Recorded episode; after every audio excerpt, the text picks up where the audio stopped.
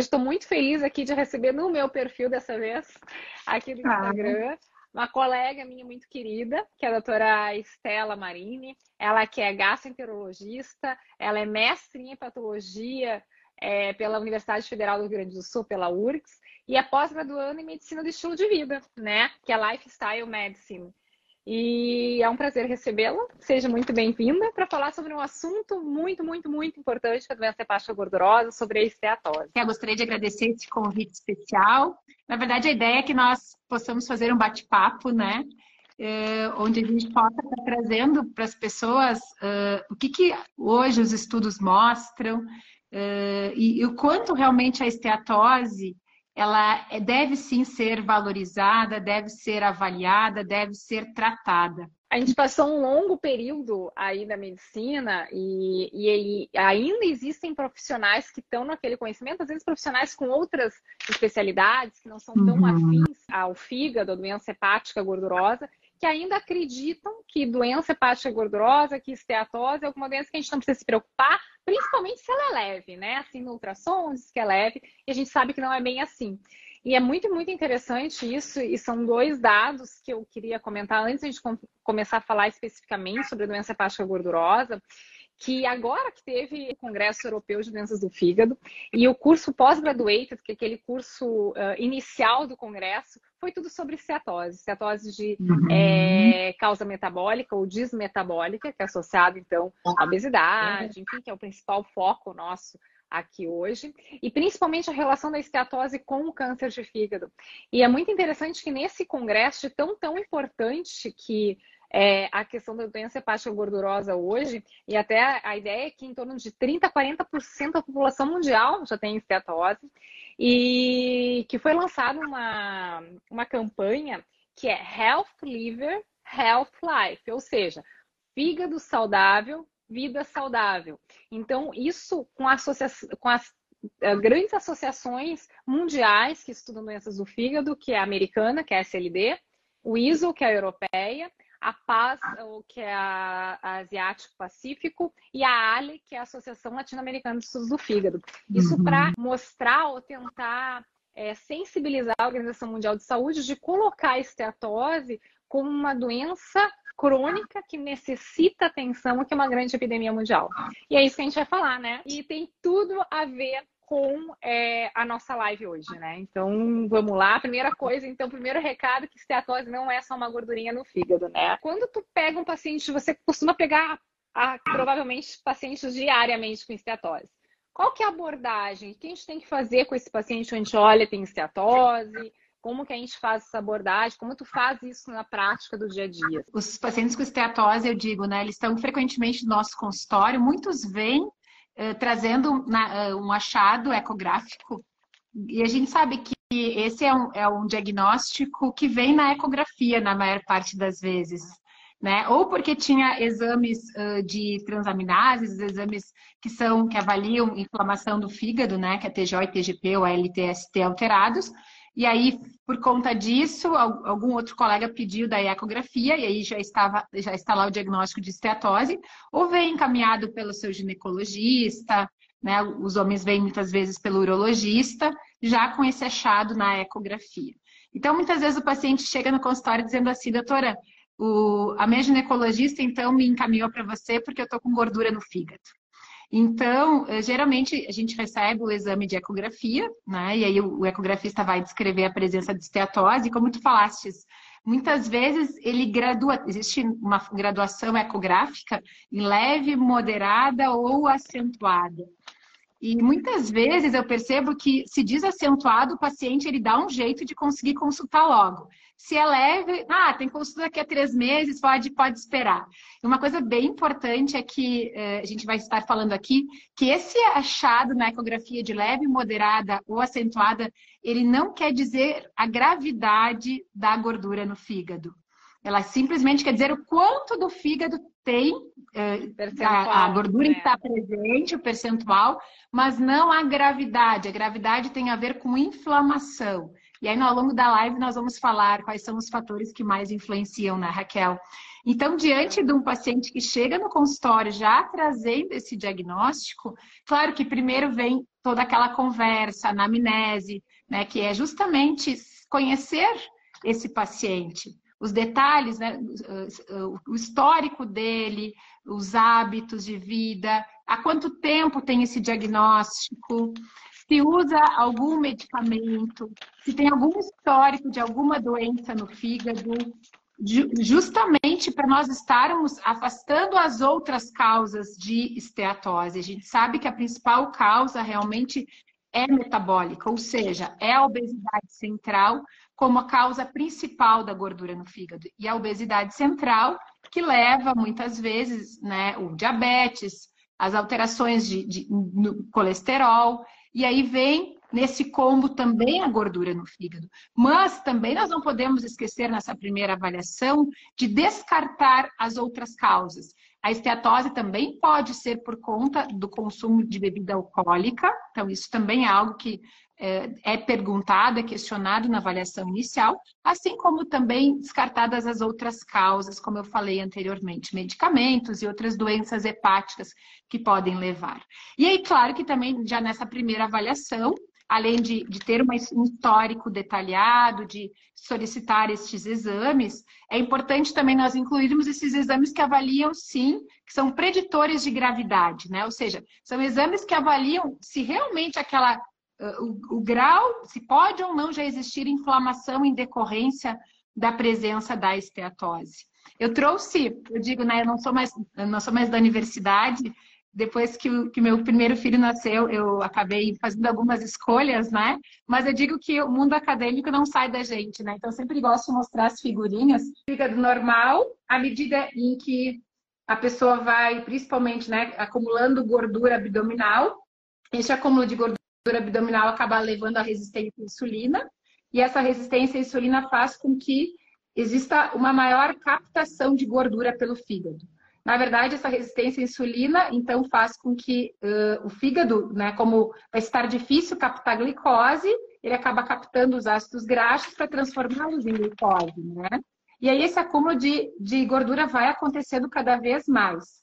E na sequência, então, eu digo sempre, né, Raquel, no primeiro momento, as células do fígado aceitam muito bem essa gordura. Aceitam muito bem, não, mas elas não, não querem expulsar no primeiro momento. Então, imagina que aqui são as células do fígado, que são os hepatócitos, mas na sequência, os, essas células que começam, uh, essas células gordurosas que se acumulam, elas acabam, o, o, fígado quer, as células do fígado querem eliminar, e aí isso gera inflamação, que é justamente, fica nesse processo, né, de, de como se fosse é, as células do fígado querendo realmente uh, eliminar essa gordura e isso gera esse processo inflamatório chamado fibrose. E depois que pode estar evoluindo para cirrose. Então, na avaliação inicial, nós precisamos saber em qual, em qual estágio que o paciente está. Né? Será que é só esteatose ou será que ele já tem esteatohepatite? Então, esses exames uh, iniciais são justamente para avaliar se tem. Então, é uma série de exames que vai desde a STLT, como eu disse anteriormente, assim como também os exames para nós estarmos uh, avaliando uh, se existe ou não inflamação, né? Os scores, para calcular os nossos scores. Então, a avaliação inicial é justamente essa. Só resumindo para quem está entrando agora, se a pessoa tem um diagnóstico ecográfico de esteatose, já acende uma luzinha que alguma coisa está errada. Aí, na medida Isso. que vai procurar uma consulta médica, o médico vai ter que definir, é separar se essa pessoa tem uma esteatose que já está causando mal para aquele fígado ou não. Uhum. Dentro do contexto de esteatose, a gente tem que descartar outras causas de esteatose que são é, até existem, só citando, medicamentos que causam esteatose, como a mildarona, por exemplo, metotrexate, uhum. corticoides. A gente descarta pacientes com doença celíaca, por exemplo, tem alta permeabilidade intestinal, que também pode causar esteatose. A gente estima o grau de, de consumo alcoólico e a gente vai ver então se esse paciente tem inflamação no fígado, como você falou, esteatohepatite ou não. E o primeiro passo que a gente olha é as enzimas hepáticas, né? Se as enzimas Isso. hepáticas são alteradas, eu já sei que ele tem inflamação. Mas se elas têm, são normais, ele ainda mesmo assim pode ter inflamação, e aí a importância dos scores é muito maior, né? Porque às vezes eu tenho, eu sei que 9% dos pacientes com esteatose, com as aminotransferases, que é TGO, ITGP ou STLT, sempre normais vão ter cirrose. Então é extremamente importante olhar a, as enzimas hepáticas e os scores. E o principal é o FIB4, que até saiu na Veja, acho que faz uns dois meses, inclusive, uhum. falando sobre isso. E a ideia é colocar esse FIB4, que a gente usa idade, TGO, TGP e plaquetas, como um divisor de águas. Quem tem o FIB4 bom, a gente fica mais tranquilo, e quem tem o FIB4 alterado, a gente fica é, precisando olhar mais. E o FIB4, na verdade, qualquer, não precisa ser gastroenterologista para calcular, né? A ideia é que os próprios laboratórios, a ideia é que os próprios laboratórios de análises clínicas já calculem automaticamente o FIB4. Assim como calculam, por exemplo, o LDL, que é o colesterol ruim, digamos assim, né? Então, não sei se vai entrar, mas a ideia é essa, porque aí acaba sendo até uma, um alerta maior para os médicos de outras especialidades ficarem atentos, né? Uma coisa que tu falou no início, que a gente tem que conhecer o paciente, né? Uhum. E uma uhum. das frases que chamou muito, assim, inclusive tem muito a ver com medicina de estilo de vida, é que numa das apresentações iniciais do congresso do pós-graduate, ele coloca o seguinte, até escrever assim, cada paciente com esteatose é um paciente único, que a medicina de precisão e personalizada constitui a ferramenta mais completa para introduzir o paciente no, nas intervenções de estilo de vida e manejo terapêutico, né? Então, assim, a, é, a gente sabe que o paciente com esteatose, ele sempre quer assim, mas eu quero um remédio para isso, eu quero um remédio para tirar essa gordura do meu fígado, o que eu posso fazer? Porque é muito mais fácil a gente aderir a um tratamento medicamentoso do que mudar o estilo de vida. E hoje, infelizmente, Exatamente. se a gente tem esteatose, a gente precisa mudar estilo de vida, precisa mudar comportamento, que é a parte difícil. Como que você aborda esse paciente? Olha, eu preciso modificar meu estilo de vida. Como é que tu aborda isso no consultório? Então, essa realmente né, é, a, é um grande desafio para nós gastroenterologistas. Não só diante do paciente com esteatose, mas para a maior parte das, das queixas do consultório do gastroenterologista, essa abordagem também vale para os pacientes com refluxo, com dispepsia funcional, que é aquela dor do estômago, né? aquela sensação de estufamento, com pacientes que têm, por exemplo, que também buscam atendimento por síndrome do intestino irritável. Então, o estilo de vida, ele, ele está, ele, como ele ocupa um papel muito importante nesse processo. Então, a, muda, a mudança de estilo de vida. Né, da, como é que a pessoa faz para mudar o estilo de vida? A gente sabe o quanto o nosso cérebro ele tende uh, realmente a querer o caminho mais curto, né, Raquel? E o caminho mais curto é o caminho da farmácia, mas aí quando, quando não existe na farmácia um remédio que realmente cure, né? É, realmente, como que a gente consegue ajudar as pessoas? A primeira, o primeiro passo sempre é, é entender qual é a, a, o estágio da mudança do comportamento que esse paciente está.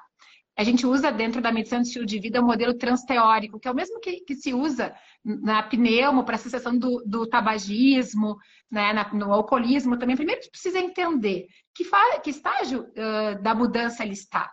Ele realmente ele está na fase pré-contemplativa, ou seja, ele não quer, ele já ele sabe que a obesidade é a causa da gordura no fígado, mas ele não está disposto a mudar. É a, a, a tua intervenção vai, na verdade, atuar de uma forma diante desse paciente. Já, já existe, já tem pacientes que já estão na fase pré-contemplativa, ou seja, ele quer mudar, mas ele está naquela ambivalência. Ele quer emagrecer, ele quer melhorar os hábitos, ele quer se alimentar melhor, mas ele não quer perder o churrasco do final de semana. Ele, ele acha que para isso ele vai ter que perder o convívio social. Então, a abordagem é outra. E aí tem o, o, terceiro estágio, que seria aquele paciente que, que já chega no consultório dizendo assim, doutora, eu estou te trazendo uma eco, e essa ecografia está mostrando que eu tenho gordura no fígado, eu já comecei a melhorar minha alimentação, eu já estou começando a fazer atividade física. Então, esse já está no, no, estágio da ação.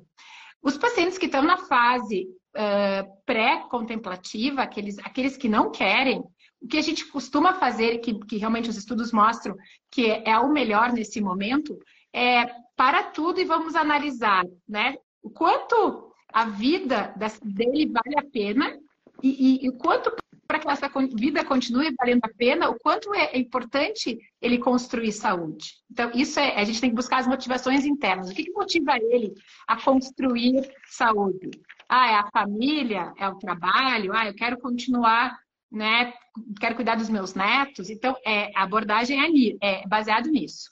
Para quem está no segundo estágio, que é naquela da, da, da, fase da ambivalência, ele quer, mas não quer, a gente tem, tem que ajudar ele a colocar no papel prós de começar essa mudança de estilo de vida e o que, que ele tem de ruim para ajudar ele a decidir. para qual caminho ele vai. Então, dentro do estilo de vida, esse é o primeiro passo, é entender, né? Conhecer melhor o paciente e, e entender o quanto essa mudança é ou não importante para ele importante nessa questão é voltando um pouquinho atrás, é, dizendo que esteatose não causa sintomas, né? Uhum. Então muitos chegam assim, não, uhum. muitos vêm, trazido, vêm trazidos pelo familiar e não querem estar ali na consulta, porque eles não acreditam que eles precisam, porque eles não sentem absolutamente nada. E é muito importante falar que esteatose não causa sintomas, né? Inclusive, as pessoas às vezes vão descobrir esteatose porque tem algum outro sintoma do aparelho digestivo, estufamento, dor, dor no estômago, etc. Mas esteatose não causa sintomas. Só vai dar sintomas quando você já tem uma cirrose descompensada. Inclusive, cirrose não causa sintomas. E, é, e isso é uma coisa extremamente importante, né? Quando a gente fala em tratamento de esteatose, não existe tratamento de esteatose sem mudança comportamental. Se a gente pensa numa esteatose relacionada à doença hepática alcoólica, consumo frequente de bebida alcoólica, a pessoa tem que parar de gerir bebida alcoólica. Não adianta. Não tem como não parar e é muito fácil a gente pensar, se eu não, não parar de bebida alcoólica, o meu fígado vai continuar sendo danificado.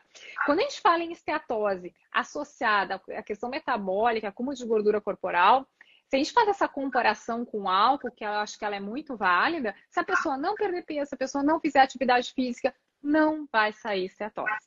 Aí as pessoas perguntam: posso, pode sair esteatose? Se eu mudar um estilo de vida? Pode, pode. Vai sair? Aí eu já não sei. Aí depende de vários fatores. É, nesse contexto, tem algumas dietas que a gente pode, é, na verdade, a gente pode usar uma equipe multiprofissional, então com nutricionistas, endocrinologistas, treinadores físicos, né, que nos ajudam bastante nesse sentido. Existem algumas dietas prescritas é, aí existem estratégias de emagrecimento é, que muitas pessoas perguntam de duas grandes dietas, que é a dieta do com jejum intermitente hum. e a dieta da hum. a dieta do Mediterrâneo, que é a mais falada, que a gente sabe que tem benefício no tratamento da esteatose. E como é que você vê em relação a isso no teu dia a dia do consultório? Tu, não sei se tu trabalha com alguma nutricionista, se você mesmo orienta os pacientes em relação à dieta. Né, no tratamento da esteatose, como nós conversamos antes, o estilo de vida é o tratamento de escolha. E, e realmente, dentro do estilo de vida, o, o principal, né, eu digo sempre, é, é, é realmente a alimentação e a atividade física. E claro que junto também vem o gerenciamento do estresse, né? Para nós estarmos cuidando melhor da nossa saúde, é muito importante nós estarmos conseguindo gerenciar melhor o estresse. Mas falando especificamente da alimentação, tem vários estudos, mas realmente a dieta mais, o padrão alimentar, eu não gosto muito de falar de dieta, né? Gosto mais de falar de padrão alimentar. Então, dieta parece que é uma coisa assim, vou fazer dois, três meses e deu, né? Mas o, o padrão alimentar mais uh, conhecido e estudado é realmente da dieta do Mediterrâneo. Uh, também por conta do benefício a nível cardiovascular, nós sabemos que a doença hepática gordurosa, a principal causa de complicação para os nossos pacientes é a parte cardiovascular. Eles têm um aumento do risco cardiovascular e a dieta do Mediterrâneo é uma das dietas que mais tem evidência para proteção, para redução de risco da doença cardiovascular. Então, é aquela alimentação colorida, né, com muitas frutas, verduras frescas, é aquela alimentação onde a gente orienta o paciente a desempacotar menos, a descascar mais. É aquela alimentação onde se, um, se uh, tenta né, uh, consumir mais proteínas uh, saudáveis, com menor consumo de carne vermelha. Claro que aqui nós não temos o salmão do Mediterrâneo, que faz parte da alimentação, mas proteínas mais magras, né? De preferência, proteína, sempre priorizando as proteínas de origem vegetal, como feijão, grão de bico, né, e, os, e lentilha, por exemplo, mas também as carnes. E aí vem os cereais integrais. Então, realmente, é a dieta mais estudada ao longo dos anos e que parece ter um melhor benefício, um maior benefício. Mais recentemente vem a questão do jejum intermitente, como também uma estratégia uma, só antes de passar para o jejum intermitente, que eu acho que é outra é coisa muito importante, uhum. que está muito meio na moda, assim, esse jejum intermitente. Uhum. É, na, na, dieta do Mediterrâneo, então, muito baseado nos peixes e pouquíssimo consumo de carboidrato. O que tem visto no Ocidente é que é super legal, ok? É, é legal fazer essa modificação, mas que uhum. pela cultura de vida é difícil a gente seguir a dieta do Mediterrâneo aqui, as pessoas manterem a longo prazo. Então estão tentando, até os nutricionistas, estão tentando fazer tipo uma dieta do Mediterrâneo adaptada às nossas uh, realidade, né, a nossa realidade. Verdade. Porque se a gente pegar a dieta do Mediterrâneo e botar aqui é muito complicado, né? Certo se realmente são pessoas de cultura asiática mesmo, que vieram de lá, o parente de lá e que tem essa cultura, senão é muito difícil. Mais uma questão na dieta do Mediterrâneo a clássica, né? Que veio a, ingestão de bebida alcoólica, né? Então, vinho, isso é uma coisa né? que, que a gente tenta sugerir para os pacientes não, não, não consumirem com regularidade, né, Raquel? Mas uh, realmente é uma alimentação que na, na, na, prática, na teoria, ela é muito bonita e tem muitos benefícios para a saúde, mas para nós que não somos moradores do Mediterrâneo, não é, é, não, é muito difícil de colocar ela uh, realmente no nosso dia a dia, né? Mas ela realmente é uma é a mais estudada hoje em dia. E aí, reduzindo aqui, o objetivo realmente é tentar diminuir o consumo de carne vermelha, já que a carne vermelha tem mais gordura saturada. E ela, e realmente a gordura saturada é uma gordura que não que, que acaba facilitando sim a esteatose diferente das gorduras insaturadas, como o ômega 3, por exemplo, presente nos peixes, né? É, e isso produtos industrializados, eu sempre comendo assim, ó, cuidar com suco de fruta industrializado concentrado com alto teor de frutose, isso faz com estimula a própria célula do fígado a produzir gordura, assim como os próprios refrigerantes, mesmo os refrigerantes zero açúcar. Então é muito produto industrializado, já foi comprovado que a pessoa que consome refrigerante regularmente, tem maior incidência de esteatose e por formação de gordura dentro do próprio fígado. É o próprio hepatócito que produz essa gordura estimulado por fatores externos. Então é, é muito importante o que tu falou, né? Evitar produto industrializado. Quanto menos produto industrializado, melhor. Eu ia te falar dos, da questão que tu falaste do, dos, dos, refrigerantes zero, né? Sem açúcar, né? Sim. Na verdade, eles têm adoçante. E, e, tem uma questão que a gente não entrou muito a fundo ali na, na fisiopatogênese da esteatose, mas parece cada vez mais que a microbiota também está uhum. envolvida. Uhum. E nós sabemos que a esteatose, ah, eh, na verdade, e para a microbiota, os, os adoçantes artificiais, eles são muito ruins, eles, eles prejudicam muito a nossa microbiota. E além disso, também tem estudos mais recentes, principalmente com ciclamato, com sacarina, que são os adoçantes mais mais frequentes né, nos, nos, alimentos, com aumento, da, na verdade, dos índices de obesidade. Então, assim, tem estudos já já tem evidência científica bem considerável a respeito disso. Que o paciente toma, usa né, o adoçante artificial e depois isso, de alguma forma, né, nível neuroquímico, enfim, acaba favorecendo a compulsão alimentar. O ideal, eu sempre falo para os pacientes, o ideal é você se acostumar com o gosto natural dos alimentos, né? Isso é uma coisa que a gente consegue modificar ao longo do tempo, mas quanto mais você conseguir se acostumar com o sabor natural dos alimentos, melhor, sem precisar adoçar nem com açúcar nem com adoçante, né? Verdade. Em relação ao jejum intermitente, também é, tem sido falado a respeito, mas nós não temos estudos como nós temos na, com a dieta do Mediterrâneo. Parece ter um benefício, mas os, os principais uh, os principais uh, guias, os principais estudos na esteatose, o que, que eles falam? qual é a melhor alimentação para o paciente com esteatose? É a alimentação que favoreça, sim, a perda de peso, com uma redução ali em torno de 500 a 1.000 calorias por dia, então com menor consumo energético, mas que seja algo sustentável ao longo da vida. Então, se para o paciente faz sentido, se ele realmente, para ele, ele se adaptou bem ao jejum intermitente, né? Jejum de 14, 16 horas, ele se sente bem, conseguiu ter aquela perda de peso e conseguiu sustentar esse padrão alimentar, ok. Mas realmente não tem nenhum estudo mostrando dieta do Mediterrâneo versus jejum intermitente, né? Qual delas uh, reduz mais a esteatose? A questão da, da, da cura da esteatose está associada à redução de 7% do maior peso. Então, para, os pacientes que têm esteatose, vamos supor que tu saia de 100 quilos, né? Esse é o maior peso, tem esteatose, Uh, os estudos mostram que se, se tu ele conseguires eliminar 7% desse peso, ou seja, 7 quilos, você consegue eliminar a esteatose. Já para quem tem fibrose, segundo né, os, os scores, ou até mesmo, depois a gente vai falar da elastografia, aí sim, esse paciente precisa eliminar 10% do peso corporal. Para re, re, regredir fibrose, né? Não necessariamente sumir a fibrose, né? Então, para tu Exatamente, para regredir a fibrose. É, diminuir a fibrose. E Exatamente. intermitente, antes de passar um pouco mais adiante em termos de estadiamento, a gente já está com quase 30 minutos de live, a gente tem algumas algumas perguntas que a gente tem que responder, mas vamos lá. Eu acho que deixar os 15 minutos finais da live para as perguntas, tá, pessoal? Gente, eu estou olhando as perguntas aqui, mas depois eu vou introduzir. Em relação ao jejum intermitente, então ela é uma estratégia de emagrecimento uhum. é, que pode ser uhum. utilizada sabendo que a redução calórica e de consumo de carboidratos refinados é uma das coisas muito importantes. Tem que ter um porém no jejum intermitente, que já foi comprovado que pessoas que têm comportamento compulsivo, é ruim fazer jejum intermitente, uhum. estimula é a compulsão. Então fica é aquelas muitas horas sem consumir alimentos e quando vai consumir, tende a consumir um volume, uma quantidade alimentar é, maior e que acaba sendo um tiro no pé, né? como a gente fala.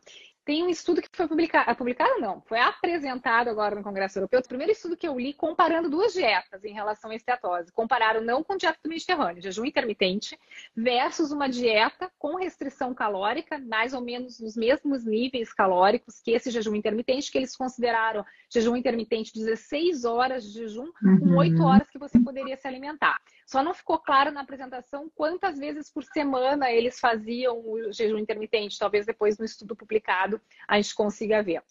E aí que eles viram é, as duas estratégias foram interessantes para redução de peso, mas pacientes que fizeram jejum intermitente tiveram, uma, tiveram maior percentual de pacientes no jejum intermitente que, que reduziram mais de 5% do peso corporal e tiveram uma redução maior nos níveis de colesterol e que os dois grupos melhoravam a elastografia hepática, tá?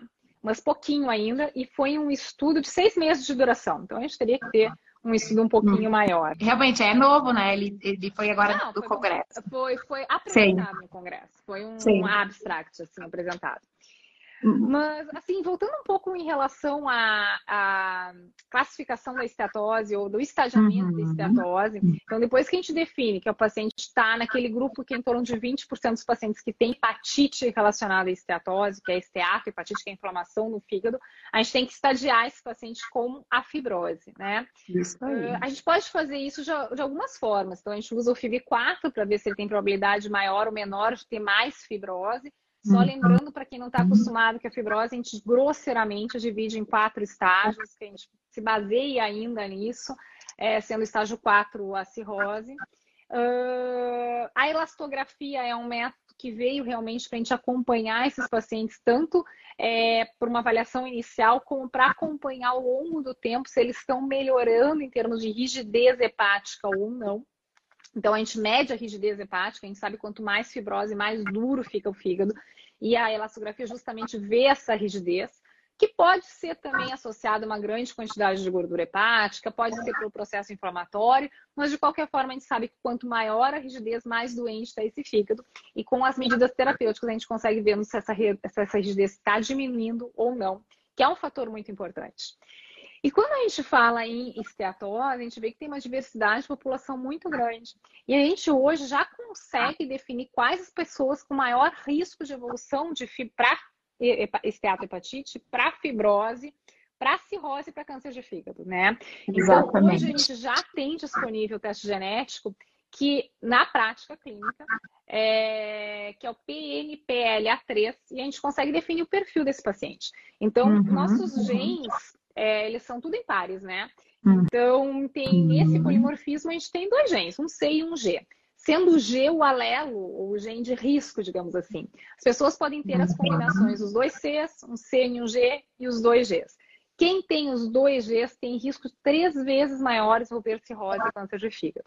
Só que tem um porém. Eu vou falar para o paciente assim, ó, você é GG, se você não mudar estilo de vida, a tua chance de evoluir para cirrose e câncer de fígado é muito grande. Mas eu tenho uma boa notícia para esse paciente, que quem é GG é a pessoa que mais responde, responde. ao estilo de vida. Exatamente. Então, assim, apesar de dar uma notícia ruim, por outro lado, uhum. aquele paciente é o paciente que vai conseguir responder. E é uma coisa uhum. interessante que cada vez mais, tá, usando o seguinte, o paciente tem escatose, É, até agora no congresso eles falaram bastante disso. E a gente dá um tempo para ver se o paciente vai responder. E esse tempo de resposta em torno de. Eles colocam de 12 semanas, 12 a 48 semanas. Porque às vezes, claro, o paciente aderente, né? Se o paciente está aderindo ao tratamento, né? Claro. Realmente não farmacológico, atividade física, mudança dietética, tem um grupo de pacientes que está aderindo e não consegue responder, as enzimas hepáticas não uhum. a gente não consegue, isso é determinado geneticamente. E os pacientes que não respondem, hoje a gente não tem muitos, a gente não tem medicamento é, aprovado para tratamento de certa hepatite, tanto que lá eles orientam o seguinte: não respondeu, vai para trials, né? vai para ensaios uhum. clínicos. Uhum. A gente tem umas estratégias que a gente usa na prática, mas enfim. Então, isso é muito importante. Então, quem tem possibilidade de fazer o teste genético acaba sendo uma ferramenta maior de estímulo para essa pessoa mudar uh, o seu comportamento, né, de forma mais rápida também. Uma coisa que eu acho importante nós falarmos, que hoje, né, com o advento dos testes genéticos, né, para a gente conhecer os polimorfismos genéticos, ou seja, se eu tenho predisposição ou não, eu acho sempre importante falar da epigenética, né, Raquel? Uh, nós somos, da época, na minha época, pelo menos de acadêmica, uh, naquela época do, do, do, projeto Genoma Humano, e nós achávamos, ah, agora vamos sabendo o código genético, nós vamos saber a cura de todas as doenças. Isso foi mais ou menos lá pelos anos 2000. E daí, ok, o projeto Genoma Humano foi né, adiante, foi uh, detectado o código genético, mas se viu que 99,9% do nosso DNA praticamente ele é igual, que nos diferencia muito, é uma porção muito pequena do DNA. E justamente daí, da, da onde vem a origem das doenças? É aí que, que veio uh, a questão da epigenética que é a influência do meio externo, ou seja, dos nossos hábitos, do nosso estilo de vida, nos nossos genes, ligando e desligando esses genes. Então, mesmo eu sendo portadora do gene, né, que favorece a um prognóstico pior. Então, eu tenho gordura no fígado, eu sou portadora né, eh, do alelo, então da mutação genética que favorece a um, desfecho ruim, posso evoluir mais facilmente para cirrose, para carcinoma hepatocelular, mas se eu mudo o meu estilo de vida, eu justamente esse lei, esse não vai ligar e isso não vai acontecer, né? Isso vai, isso é uma coisa bem importante, né? De novo vem aí a, a, a questão de buscar um estilo de vida mais saudável. E esse estilo de vida mais saudável não é não comer mais doce, não comer mais comidas empacotadas, não comer. Não, não é isso. Mas a questão que, que importa é o que, o que as pessoas colocam todos os dias no seu prato né? O que, que, que, que, a gente está consumindo no nosso dia a dia? Não é exceção, é sim os nossos, são sim os nossos hábitos. E tem mais uma questão que eu acho sempre importante de falar quando a gente fala de alimentação na doença hepática gordurosa. Tem estudos que mostram, inclusive está no, no último guideline uh, americano, da, do consumo do café, que parece ser um fator protetor, mas embora, claro, né, depende muito da população para paciente com refluxo, a gente sabe que não é bom. Mas se o paciente tem esteatose e gosta de café, desde que não adoce esse café, né, Raquel? E é tanto fácil Ele café tá... cafeinado quanto descafeinado, né? Que sempre me perguntam isso. Não adianta ficar tomando cápsula de cafeína, porque não é a cafeína, são os outros componentes do café que têm essas propriedades, né? Exatamente, antioxidantes. Então, ele pode sim trazer um benefício. E o ômega 3 também parece, embora eh, mais relacionado à alimentação mesmo, o consumo de ômega 3 na alimentação. E aqui a gente tem uma certa dificuldade, já que nós não temos tanto acesso ao salmão lá do Mediterrâneo, por exemplo, mas nós temos outros alimentos que contêm ômega 3, né? A chia é um deles. Então, colocar mais na nossa alimentação, né?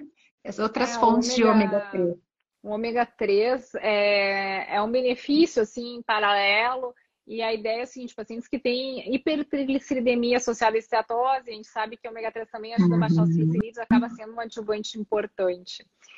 Exatamente. Outras questões, assim, como a gente já falou desses, dessa questão do café, do ômega 3, tem a uhum. questão de remédios que não funcionam na esteatose. Não adianta eles tomar esteaton, silimarina, morosil, chá verde, gengibre, alcachofra, isso não funciona para esteatose, né? Então, uhum. esteatose realmente não tem tratamento milagroso, é mudança de tipo de vida e é uma coisa que a gente tem que construir, né? Mas falando em remédios, tem alguns remédios que a gente realmente pode usar na, na esteatose.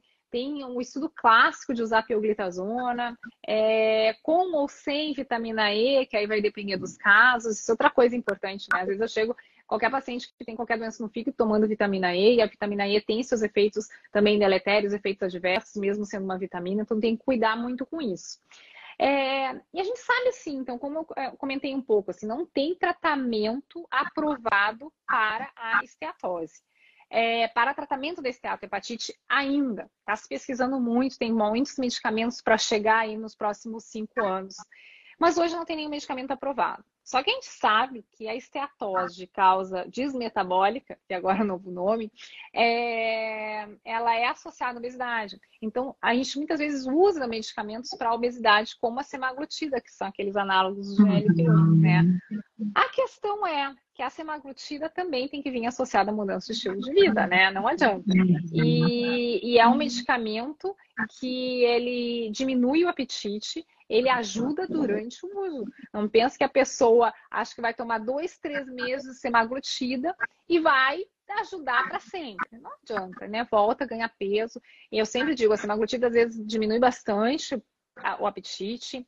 É, náusea, né? A gente usa a náusea como sendo um efeito adverso bom nesses casos. E a pessoa baixa é, peso rápido, o metabolismo diminui, porque o organismo começa a pensar, ó, tá faltando comida, e ele baixa o uhum. metabolismo, aí usa dois, três meses, reganha peso que parou de usar, principalmente o custo, que é o principal fator limitante do uso a longo prazo ainda, e o metabolismo continua lá embaixo. Então acaba sendo uma estratégia ruim, né? Então, por isso que é sempre importante esse acompanhamento médico continuado com pessoas que estão acostumadas a fazer esse tratamento, né? Isso é extremamente importante. Os análogos do GLP-1, né, que são as, as injetáveis que estão tão na moda para perder peso, eles por si só, eles uh, podem sim ajudar na esteatose desde que a pessoa perca peso, mas é que nem todo mundo que usa eles perde peso, né? Eu tenho pacientes, por exemplo, que acabaram não fazendo mudança nenhuma e acabaram não perdendo peso. Então, é só mesmo associado a isso, né? Mas uh, o que interessante nós falarmos da vitamina E é que as pessoas às vezes acham que ah, porque a vitamina não faz mal, né? Uhum. E nós temos estudos sim que mostra aumento de uh, aumento do risco de câncer de próstata em homens e também de eventos cardiovasculares, né, em, em pacientes uh, em, que estavam usando a vitamina E, né? Então realmente nós precisamos selecionar muito bem a quem indicar. E geralmente, quando a gente indica medicamento, é realmente para o paciente que fez, né, que tinha, que fez elastografia, que tem um grau de fibrose, né, acima de F2, né, grau 2 de fibrose, e daí que a gente pensa em usar um remédio, em associação com a mudança de estilo de vida. Mas uh, quem não tem fibrose realmente não tem indicação. E a gente, na verdade, teoricamente, os estudos são feitos com biópsia, né? Então, teoricamente, teria que fazer biópsia. A gente acaba não realmente não fazendo biópsia na prática clínica, apesar dos estudos clínicos sempre incluírem. Mas é sempre importante mesmo uh, uh, selecionar os pacientes que vamos uh, usar vitamina E. E a gente só mantém o uso naqueles realmente que são considerados respondedores. E no máximo dois anos, né? A gente não costuma usar por um tempo prolongado. Vamos responder Perfeito. as perguntas? Olha que tem bastante pergunta aqui. Vamos ver, eu estou rodando aqui para ver o que a gente tem de pergunta. É... Aqui estão me falando que meu irmão faleceu no último dia 8 com hemorragia digestiva alta, ele tinha cirrose devido ao abuso de álcool. E é importante que o abu... falar só que o abuso de álcool também causa esteatose, né? Esteatose relacionada uhum. ao álcool.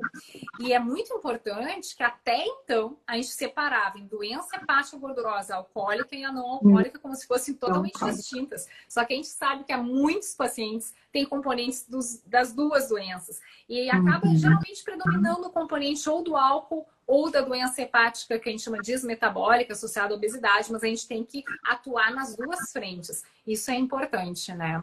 E, é, o, o, o e, e, a, e o objetivo da gente fazer esse tipo de live, de fazer essa. entrar nessas campanhas internacionais de, é, do, do dia da esteatose que teve, esse agora de uh, fígado saudável, vida saudável é, para alertar as pessoas, porque a gente sempre recebe, e a gente recebe muito frequente. Agora no hospital internada, realmente, uma paciente que fazia acompanhamento cardiológico regularmente, diabética, hipertensa, todo aquele perfil do paciente realmente que tem maior risco de estetose, já sabia ter estetose, uma estetose sempre leve em ultrassom, e acabou diagnosticando cirrose quando chegou com uma hemorragia digestiva alta pelas varizes do esôfago. Então, assim, E é isso que a gente vê no dia a dia, ou chega para hemorragia digestiva, ou já chega com câncer de fígado. Então, o objetivo realmente é alertar para a gente conseguir chegar antes, né, Estel? Exatamente. E é possível, sim, reverter e curar, né? Isso que, que é muito importante. A gente só precisa fazer um caminho diferente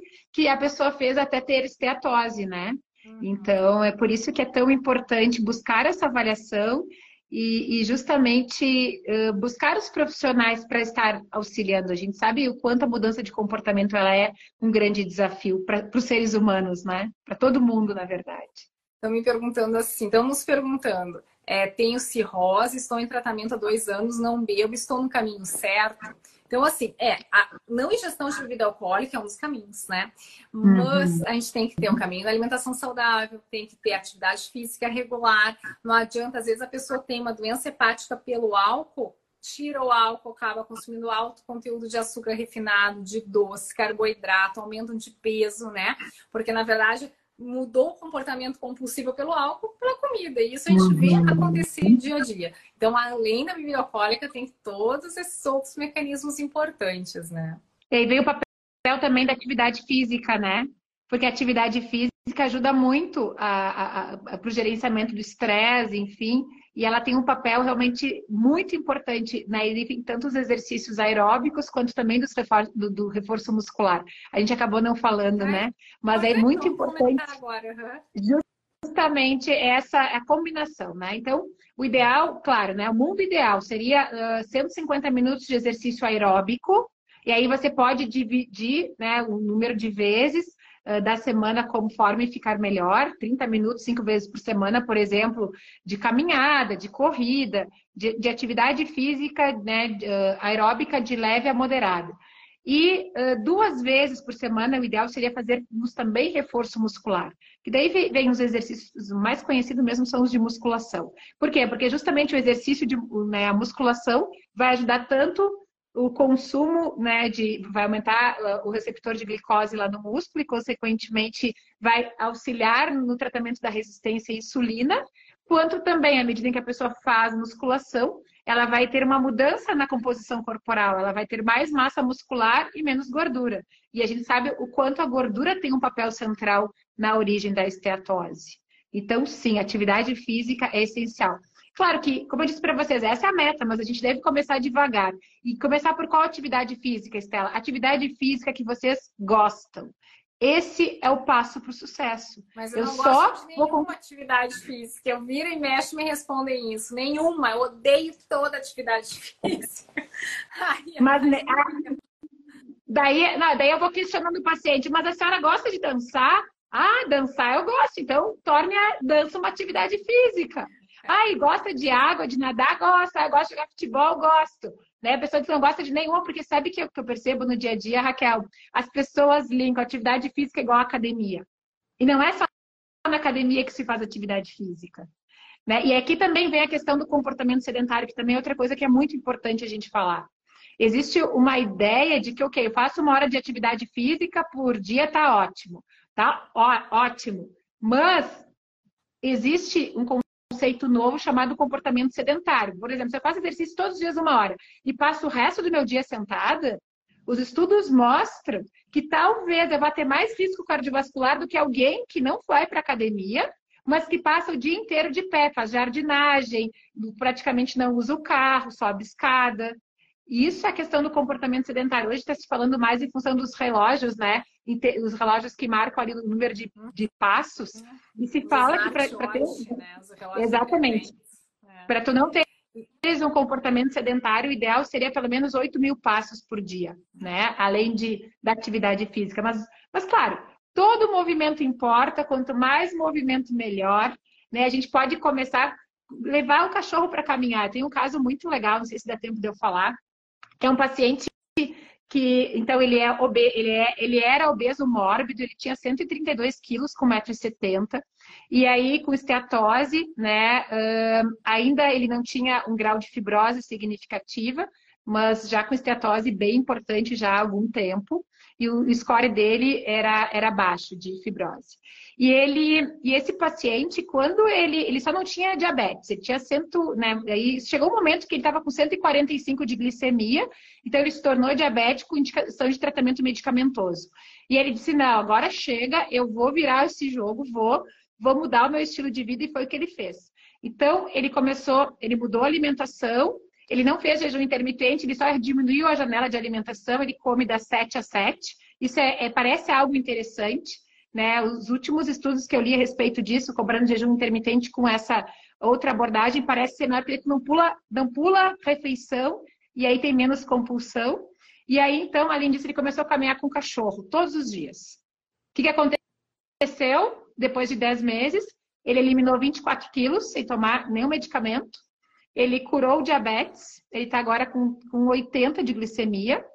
Ele, a esteatose está zerada, não tem mais nada. Ecografia absolutamente normal. Ele melhorou a apneia do sono. Ele usava CPAP, já está super bem. Parou de roncar, parou de ter apneia. E justamente ele perdeu 20% do peso corporal. Que é que os estudos mostram, né, Raquel? Se tu elimina. Esse aí é o, o paciente, assim, que merece estrelinha e vamos ver se ele vai manter isso, né? Vamos ver os próximos cinco anos como é que vai. Espero que Exatamente. Que mantiver, inclusive pacientes obesos grau 3, que é essa obesidade mórbida, então índice de massa corporal maior que 40, que perderam peso e hoje são corredores de maratona, né? E isso já faz mais tempo, quando eles diagnosticaram com menos de 40 anos uma cirrose, né? Então, assim, isso também é importante, que foi um estímulo, né? Poxa, eu tô com 35 anos, 32 uhum. anos, tenho cirrose por gordura hepática, porque eu fui desde uma criança obesa, né? E a gente nem falou da infância, que é importante combater a obesidade, mas enfim, é muita coisa que a gente não vai conseguir abordar tudo.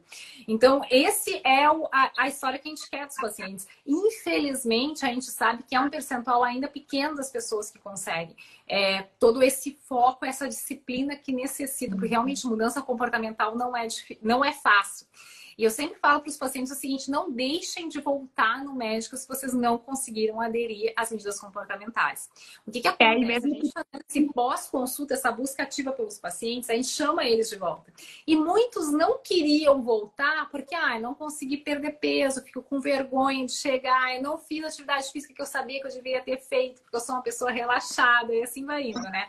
Então, tem várias crenças limitantes. Mas procurar auxílio médico, o médico está preparado junto com os outros profissionais para abordar isso, né? Então, isso é importante manter o acompanhamento e a gente tentar mudar estratégias para tentar chegar no meio termo, né? Conseguir ser bom é, para o paciente consiga mudar e mudar estilo de vida mesmo, né? E tem uma questão aí do exercício que eu acho sempre importante reforçar. Esse paciente, por exemplo, atividade física, ele também não gostava de academia, enfim, foi caminhar com o cachorro, né? E ele foi aumentando, aumentando, e eu disse, tá, agora que o cachorro deve ter ficado magro também. Porque ele continua, tá caminhando uma hora por dia, todos os dias, e o cachorro tá lá, é. se exercitando junto. Mas essa questão de ter companhia, no, no caso do nosso paciente, né? Que foi o cachorro, o companheiro dele, mas não deixa de ser, né? Hoje em dia, tantas pessoas têm pet. Então, esses dias eu fiz uma live com a educadora física e ela falando. Então, assim, como atividade física? Caminhar todos os dias com pet, 15, 20 minutos. E, e, e mudando o percurso. Começar, daqui a pouco, ah, já está muito fácil, vou aumentar o tempo. Vou pegar uma, aqui em Caxias, por exemplo, tem bastante subida, né? Pegar uma lomba, né? Vou realmente. Então, é, é bem isso, né? Quando a pessoa realmente entende eu digo, né? Quando faz sentido aquela mudança para ela, ela vai achar uma forma de se exercitar. Então, e, e, e, ter companhia é um fator muito importante na, na persistência da atividade física. Tem estudos que mostram que se tu começa uma atividade física tendo alguém junto contigo, tendo companhia, uma amiga que começou a caminhar junto, um amigo que começou a correr, um amigo que começou a ir na academia junto, tem 67% mais chance de tu perseverar na atividade física do que tu fazer isso sozinho. Verdade. Tem duas, tem duas perguntas rápidas que eu vou comentar. Perguntaram se fibrose é a mesma coisa que cirrose ou se é um estágio uh, avançado da fibrose. Então é isso. Cirrose é um estágio quarto de fibrose que a cicatriz no fígado. Ali é a figura da doutora Estela.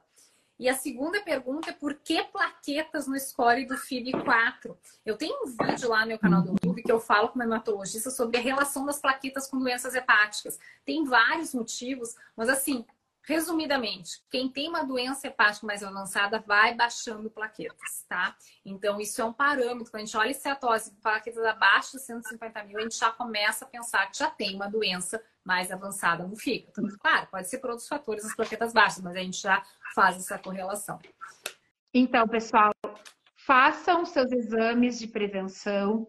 Não deixem de, de fazer uma ecografia, especialmente nas pessoas que, são, que estão acima do peso pessoas que têm diabetes, que têm alteração no perfil lipídico, mesmo sendo magros, a esteatose sim pode estar presente em pacientes magros. Hoje a gente não conseguiu falar a respeito disso. E, e quem também tem histórico familiar, né? De pai, de mãe, de familiar próximo que tem histórico de gordura no fígado, e principalmente naquele, naqueles, uh, naqueles casos que já evoluiu para fibrose e cirrose. Então, não deixem de fazer ecografia, de avaliação hepática. E se, se, se a tose estiver presente, procurem sim atendimento médico, de preferência no gastroenterologista, no hepatologista, para estar avaliando a gravidade e poder conduzir o tratamento da melhor forma possível. Eu vou deixar uma frase final, tem a ver, para tu ver, esse negócio da esteatose está explodindo realmente como um problema de saúde pública, que agora até há os veículos, né, de informação leigos, assim, estão colocando bastante sobre isso. E a Veja Saúde, do dia 19 de junho, tem uma reportagem que justamente assim, já olhou para o seu fígado e nessa reportagem eles comentam justamente sobre cetose. Então, apesar desse título ser amplo, o objetivo principal é se tocar, ó, já fez exames do fígado? Já viu se você não tem gordura no fígado? E se tem, procure seu médico para avaliar que ela pode indicar não só um problema no fígado, mas problema cardiovascular, um diabetes de base, etc, né? Então, Estela, muito obrigada. Foi um prazer conversar contigo. Acho que foi bem legal a live. Muito obrigada, Raquel, por esse, pelo convite. Vamos ter que repetir, né? Para dar, dar continuidade, né? Verdade.